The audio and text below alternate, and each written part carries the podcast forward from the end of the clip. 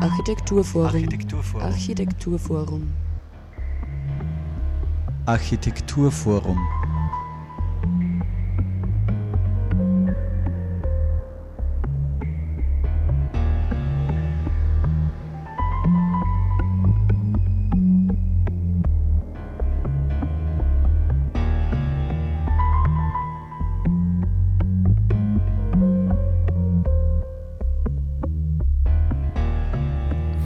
Ja, herzlich willkommen zur Februarausgabe des Architekturforum. Thomas Moser begrüßt euch sehr herzlich. Es ist unsere erste Sendung im neuen Jahr und ähm, wir können gleich sozusagen mit einem Novum äh, aufwarten und zwar es geht um ein Stadtentwicklungsprojekt auf dem Gelände der ehemaligen Hiller-Kaserne in Ebelsberg beziehungsweise nicht mehr genutzten angrenzenden Flächen. Und im Rahmen der Entwicklung dieses, dieser Fläche von immerhin 32 Hektar äh, wird ein kooperatives äh, Planungsverfahren durchgeführt. Was damit gemeint ist, beziehungsweise wie dieses Verfahren durchgeführt wird, beziehungsweise wie sich Studierende der Kunstuniversität Linz äh, bereits damit auseinandergesetzt haben, erfahrt ihr heute in der Sendung. Ich habe äh, drei Studiogäste und ich würde Sie bitten, dass Sie sich zu Beginn kurz vorstellen und möchte beginnen ähm, ja, mit dem äh, betreuenden Büro, dies, äh, das dieses äh, Verfahren betreut. Ja, Andreas Klebot vom Büro Klebot Lindinger Dollnick. Ich betreue gemeinsam mit Stefan Groh dieses Projekt.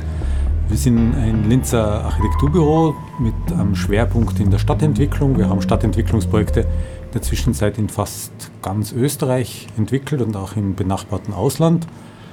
Wir haben unser Büro da in Linz in der Tabakfabrik und wir sind vor knapp einem halben Jahr mit der Verfahrenssteuerung für das Projekt in Ebelsberg betraut worden.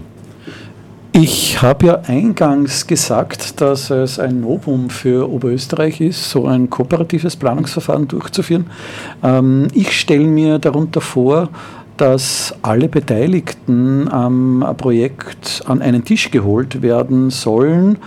Kann man das so sagen, beziehungsweise könnte vielleicht ein paar Stichworte zu dieser Art der Durchführung geben? Also das an einen Tisch holen ist schon, äh, ist schon sehr richtig, auch wenn der Tisch zeitlich natürlich äh, relativ lange aufgespannt wird. Aber es geht ganz stark bei dem kooperativen Verfahren eben darum, ähm, über die ganze Verfahrensdauer sehr offen zu sein für Inputs von außen und eben auch für sehr viele äh, unterschiedliche Personen, äh, Interessensgruppen, die eben über das ganze Verfahren ähm, Einfluss ausüben können auf das Verfahren und eben von außen auch eingreifen können auf das Verfahren. Stefan Groh hat das ja irgendwie schon schön beschrieben. Es geht eben darum, einen Tisch aufzuspannen, aber die Frage ist auch, wer setzt sich an den Tisch? Ja? Und normalerweise setzen sich an den Tisch die Auftraggeber, vielleicht die Stadt und die Architekten. Das Interessante ist, dass sich an diesen Tisch sehr viel mehr Leute setzen. Also die sogenannten Stakeholder, Nachbarn, Nachbarinnen von vor Ort, Leute, die was zum Sagen haben, die sich dafür interessieren, die was einbringen können. Und es sitzt auch nicht ein Architekt, eine Architektin am Tisch, sondern sitzen mehrere gleichzeitig am Tisch und es entsteht damit eindeutig ein Dialog. Jetzt hätte ich eine Frage mhm. zu dem Stichwort äh, von dir. Du hast zuerst gemeint, es kommen Einflüsse von außen. Heißt das, dass das auch ein relativ dynamisches Verfahren ist, dass das jetzt nicht so, äh, es, gibt, es wird einmal zu Beginn eine Agenda festgeschrieben und das mhm. wird dann durchgezogen? Ja, absolut. Also das ist auch ein ganz großer Vorteil, den wir eben in, dem, in der Art von Verfahren sehen, äh, im, im großen Unterschied zu einem klassischen Wettbewerb, wo es eben eine Auslobung gibt, wo sehr viel schon festgelegt werden muss.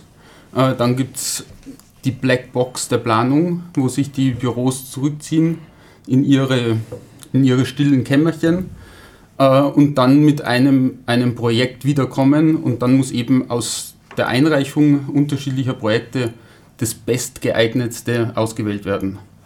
Im Unterschied das kooperative Verfahren, ähm, das eben über die ganze Dauer des Verfahrens eben im Dialog unterschiedliche Einflüsse zulässt und da eben noch viel offenporiger ist für solche, für solche Einflüsse und für, für Adaptierungen auch während dem Verfahren.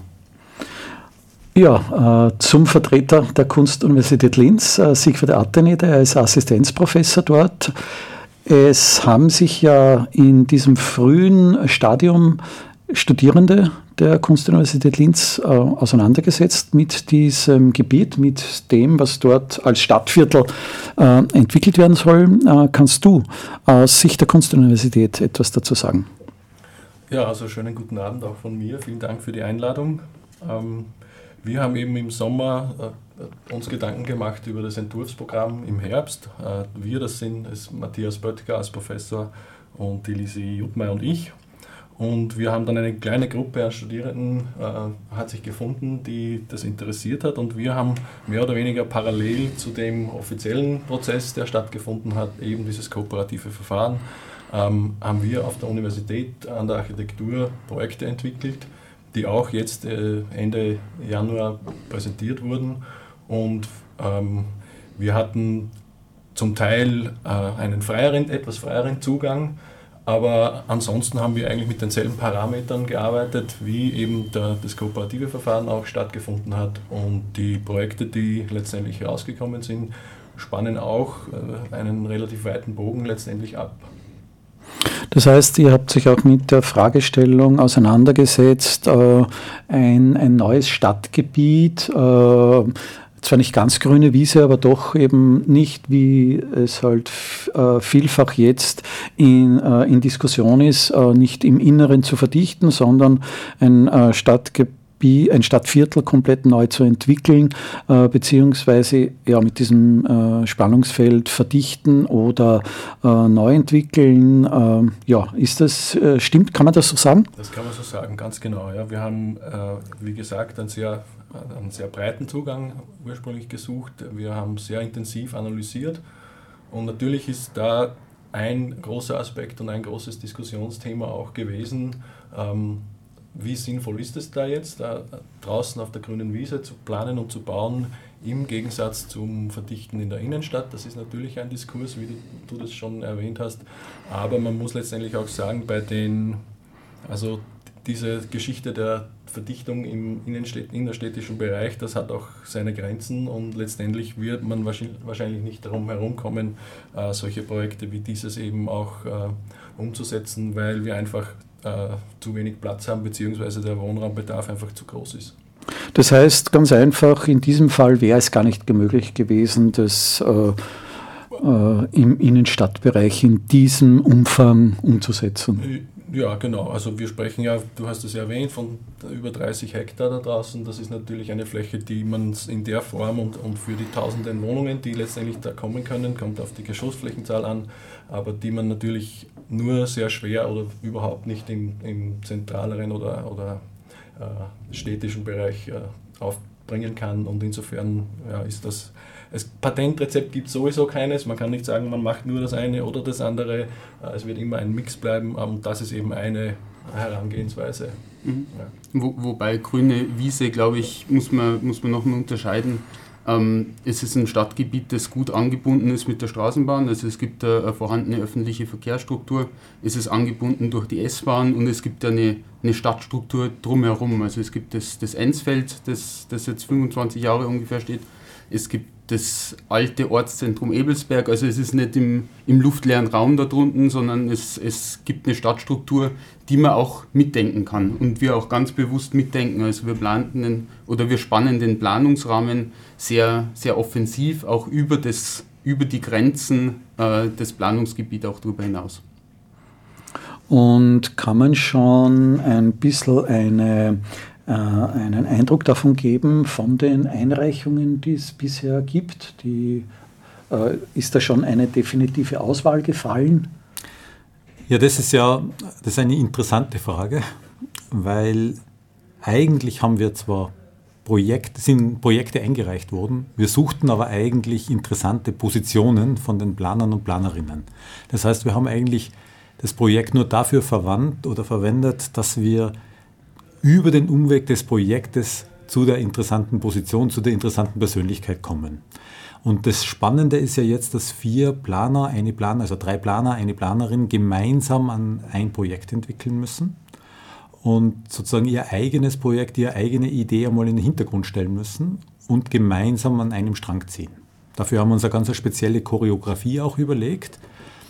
Die vier arbeiten zurzeit an unterschiedlichen Szenarien. Also wir sagen nicht, es gibt einen Entwurf und den vertiefen wir immer weiter, sondern zunächst einmal spannen wir diesen Möglichkeitsraum ganz groß auf, versuchen ganz viele verschiedene Positionen nebeneinander zu stellen und dann wieder in einem offenen Diskussionsprozess, wo ganz viele beteiligt sind, die bestmögliche Variante auszuwählen und die dann weiter zu vertiefen.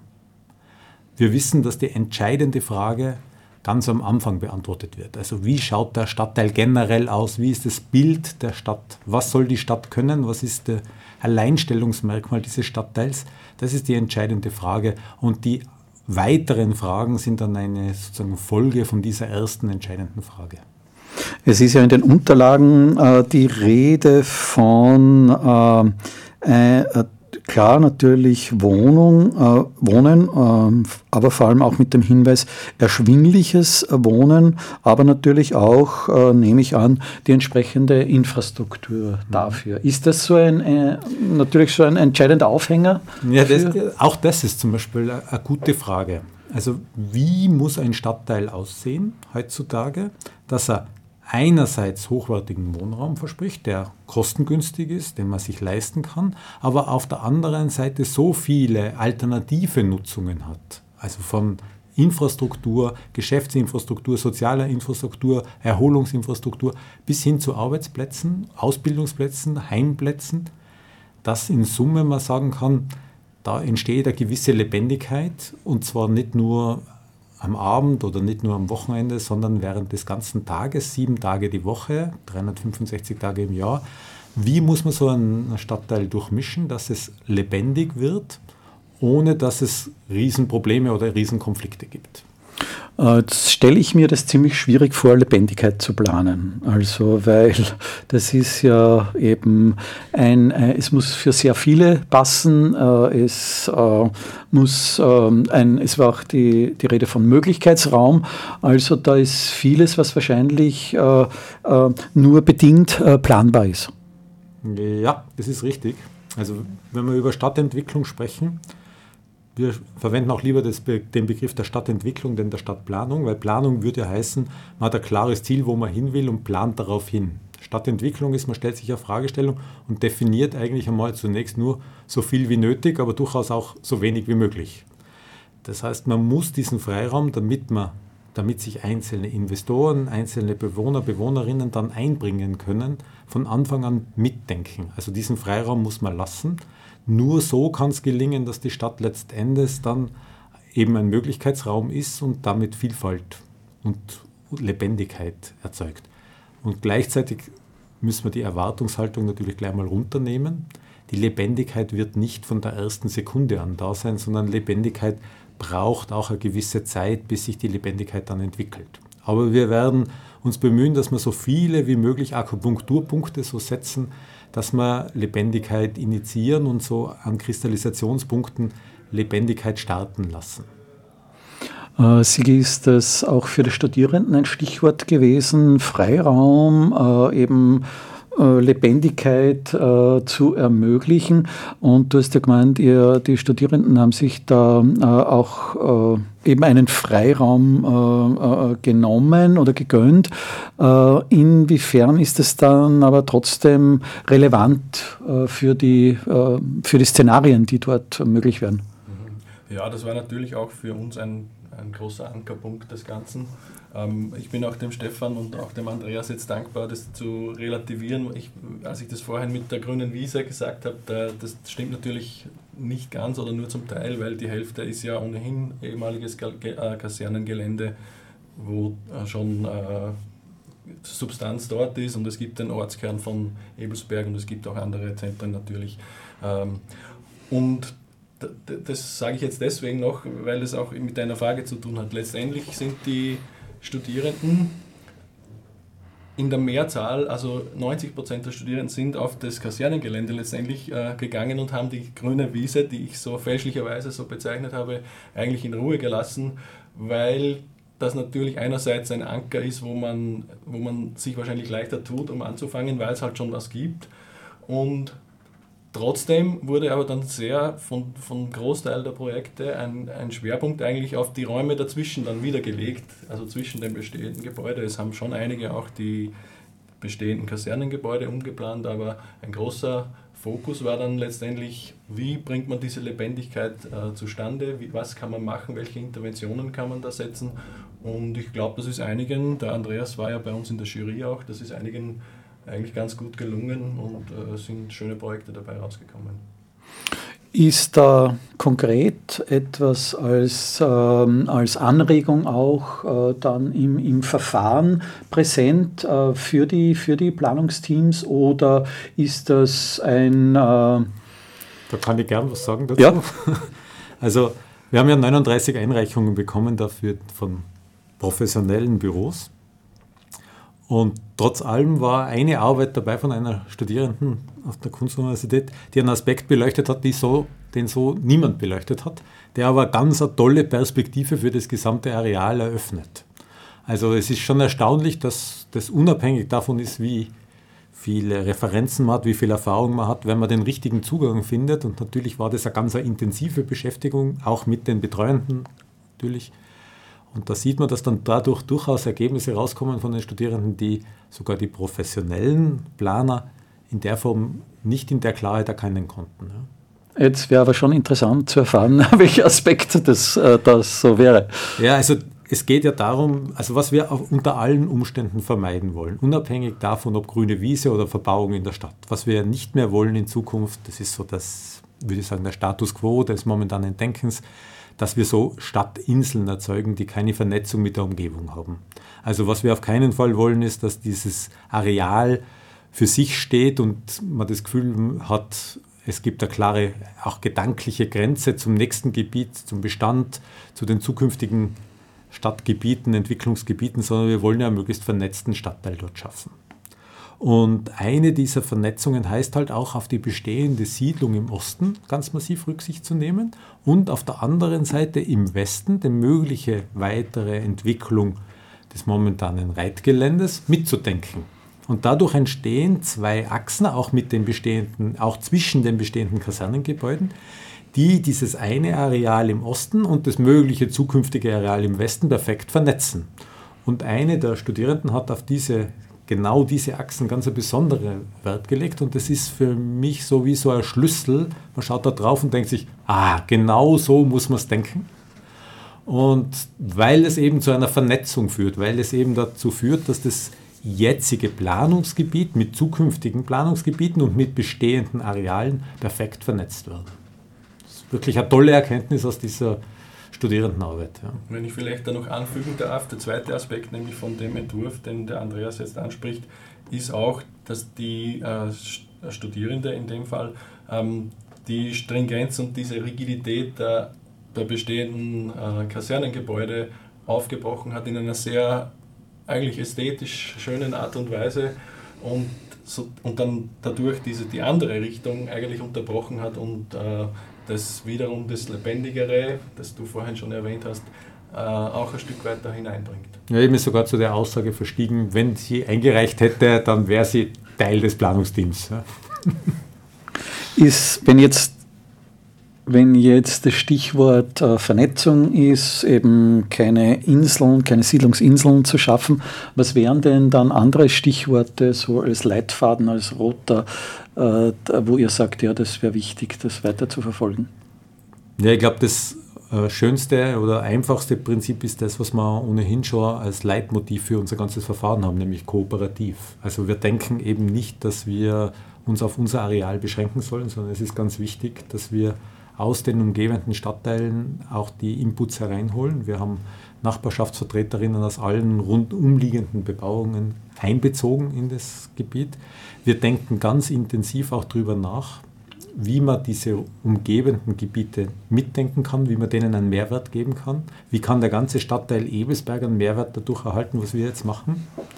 Das ist uns ein ganz ein großes Anliegen. Das muss man auch sagen, das war bei den Einreichungen noch gar nicht so stark ausgeprägt. Auf das legen wir jetzt im kooperativen Verfahren ganz stark Wert drauf, dass, dass es eben keine isolierte Insel wird. Das ist nicht eine noch so qualitativ hochwertige Insel. Genau das wollen wir nicht, sondern wir wollen, dass das ein Stadtraum ist, der sich perfekt mit der Umgebung vernetzt.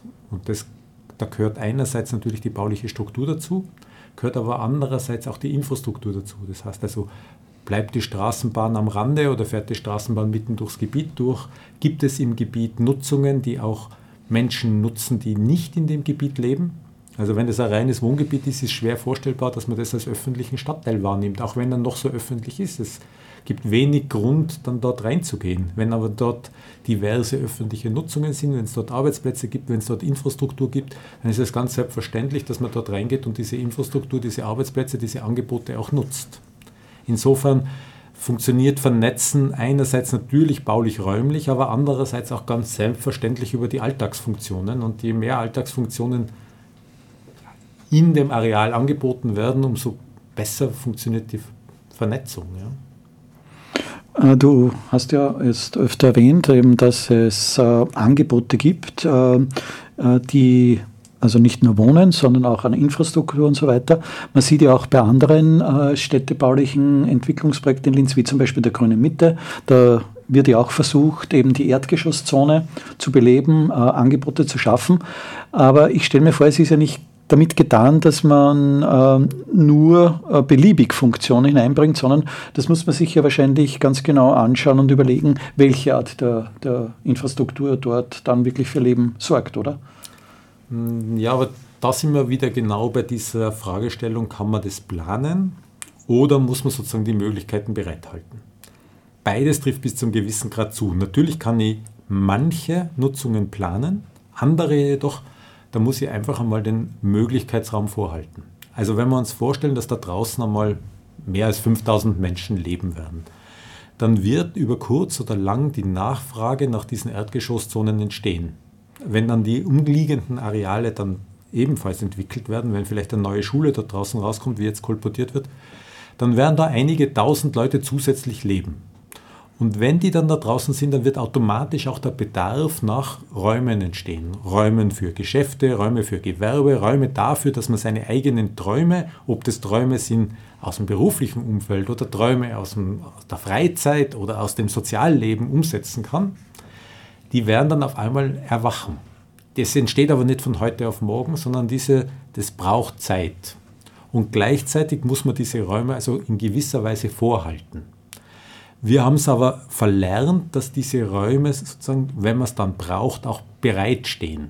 Also was heißt bereitstehen? Sie müssen die richtige Dimension haben, die richtige Raumhöhe haben, vielleicht barrierefrei erreichbar sein, aber sie müssen auch die rechtlichen Voraussetzungen haben, dass man es überhaupt nutzen kann. Also sie müssen von der, von der Eigentümerstruktur her verfügbar sein, aber sie müssen auch, wenn wir jetzt an Wohnungseigentum denken, von der zugeschriebenen Nutzung verfügbar sein. Wenn da drinnen steht Wohnung, dann kann dort und darf dort kein Geschäft errichtet werden.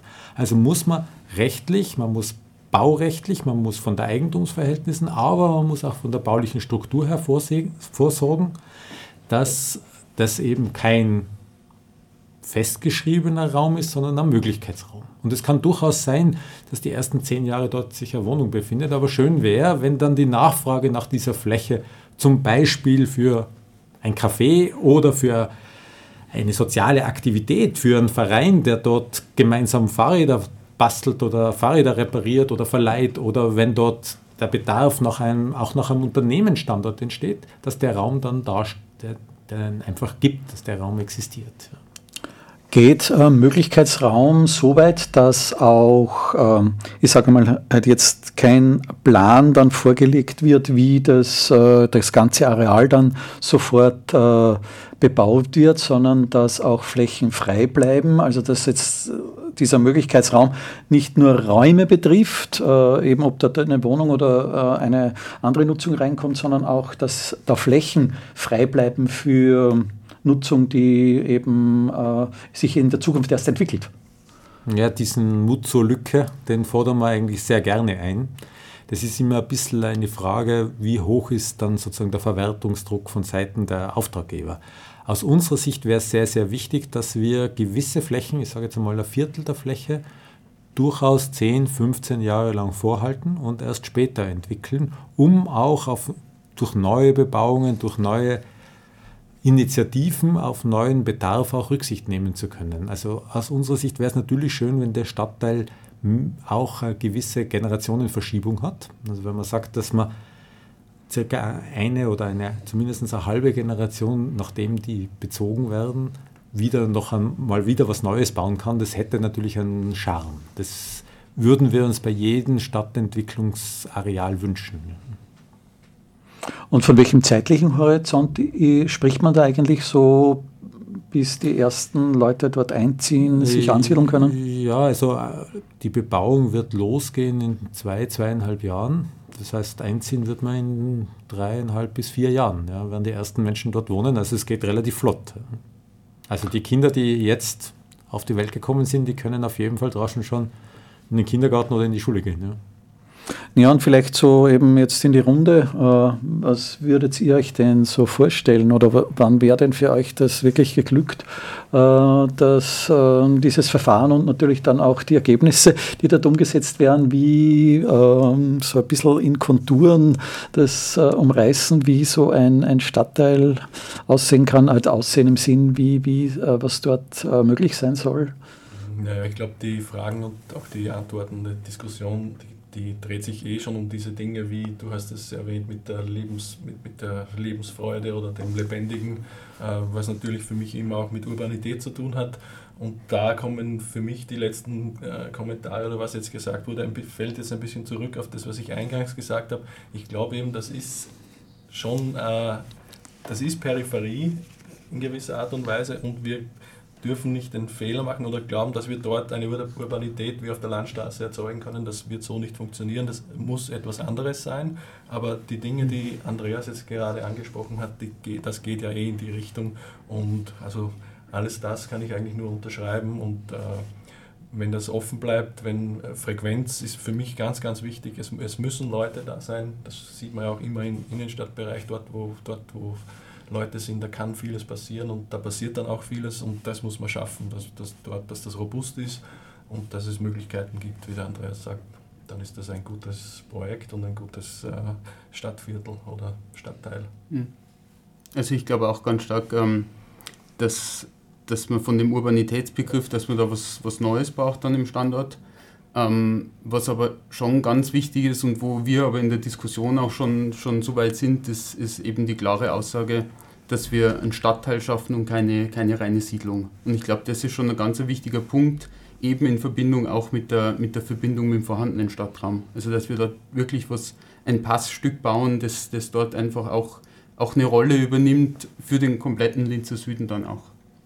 Ich glaube, man kann es einfach sagen, wir wollen was schaffen, was es so in Linz noch nicht gibt. Also ein Angebot schaffen, das einzigartig ist für Linz, das spezifisch ist für den Ort.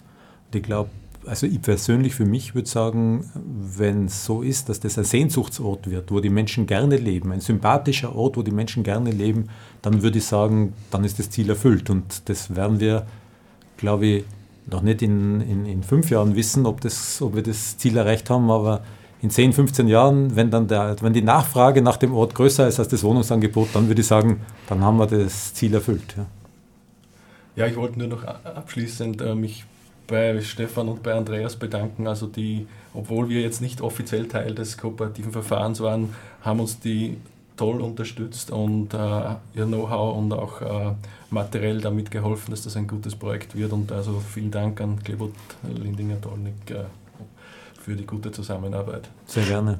Ja, jetzt bleibt mir noch ganz kurz auf die Veranstaltung im Architekturforum hinzuweisen, und zwar Montag, 13. Februar, 19 Uhr, die offene Planungswerkstatt. Dazu, da gibt es zu dem Thema einiges mehr zu erfahren und wir sehen, äh, hören uns wieder bei der nächsten Sendung im März und zwar am 7. März, wie gewohnt, um 17 Uhr. Thomas Moser wünscht euch eine gute Zeit. Bis dahin.